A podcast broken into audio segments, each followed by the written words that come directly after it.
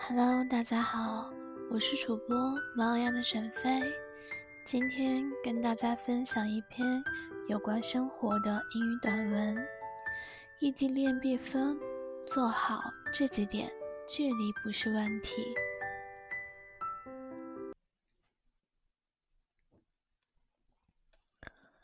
Best tips on making a long distance relationship work. Having texting and video conferencing at our fingertips, it appears that maintaining a long distance relationship is easier than ever.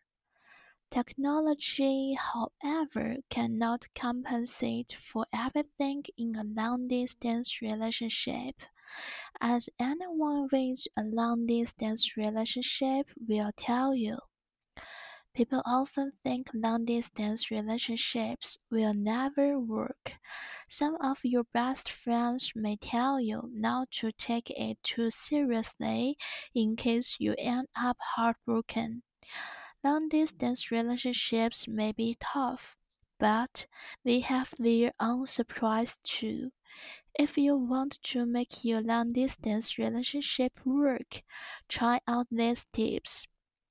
First, Avoid excessive communication.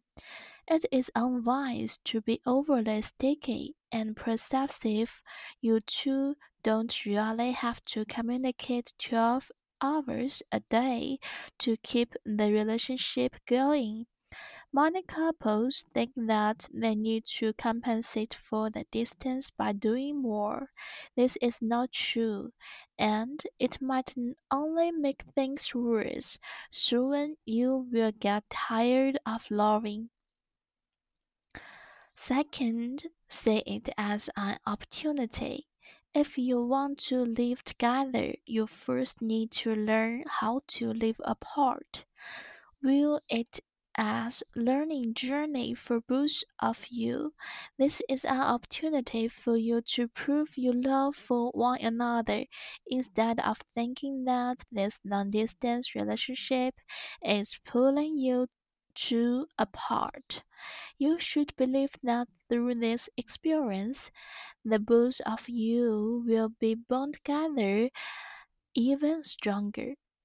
Third, Try to communicate regularly and creatively. Greet each other good morning and good night every day. This is must. On top of that, try to update your partner on your life and its happenings. However mundane some of the things may seem, to up the game, send each other pictures, audio clips, and short videos from time to time by putting in this kind of effort. You make the other person feel loved and attended to. First, do things together.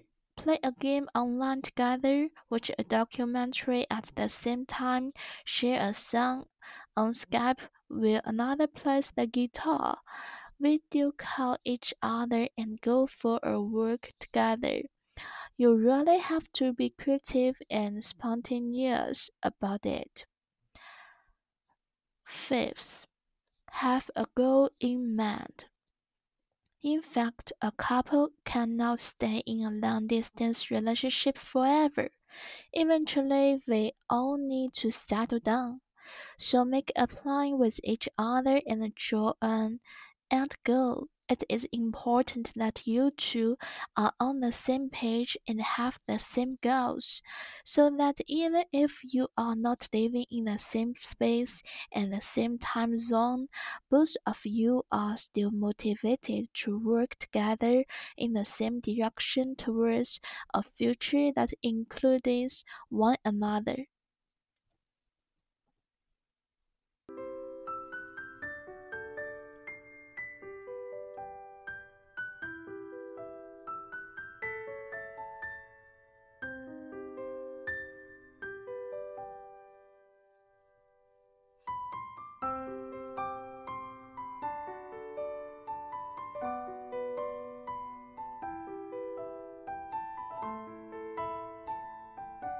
这篇文章讲的是轻敲指尖就可以发送信息和视频聊天，这使得维系一段距离的关系似乎变得比以前容易多了。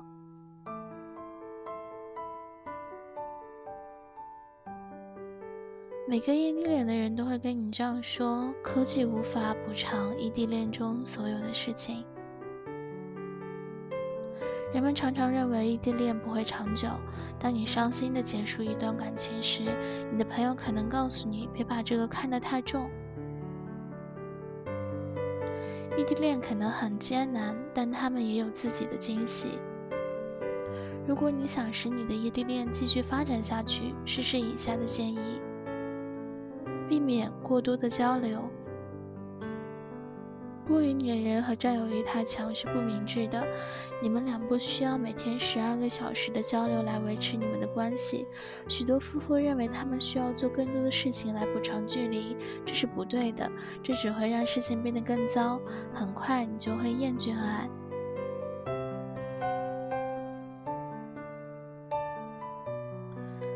二，将它视为一个机会。如果你想要和对方一起生活，你首先应该学会如何适应分开的日子。与其认为这段这段异地恋会把你分开，你应该相信通过这次经历，你们会更加紧密的结合在一起。三，使你们的沟通更具规律性和创造性。最重要的是，尝试与你的伴侣分享你的生活及发生的事情，尽管有些事情看起来多么平凡。为了使游戏更有趣，时不时发送照片、语音和短视频给彼此。通过投入这种精力，你会让对方感受到被爱和关注。四，一起做一些难忘的、感动的、有意义的事。一起玩游戏，一起看纪录片，分享另一个人弹吉他在 Skype 上，一起打电视频电话，散步。你真的需要在这件事上是主动的且具有创造性的。最终选择在一起，而不是一直异地恋，心里要有一个目标。最终，我们都需要安定下来，所以要和对方制定一个计划。制定一个最终目标。因此，即使你们不是在生活在相同的空间和时区，你们两个人仍然有动力朝着一个包括彼此的未来的同一个方向一起工作。今天的分享到这里就跟大家说再见了，感谢您的收听，我们下期再见。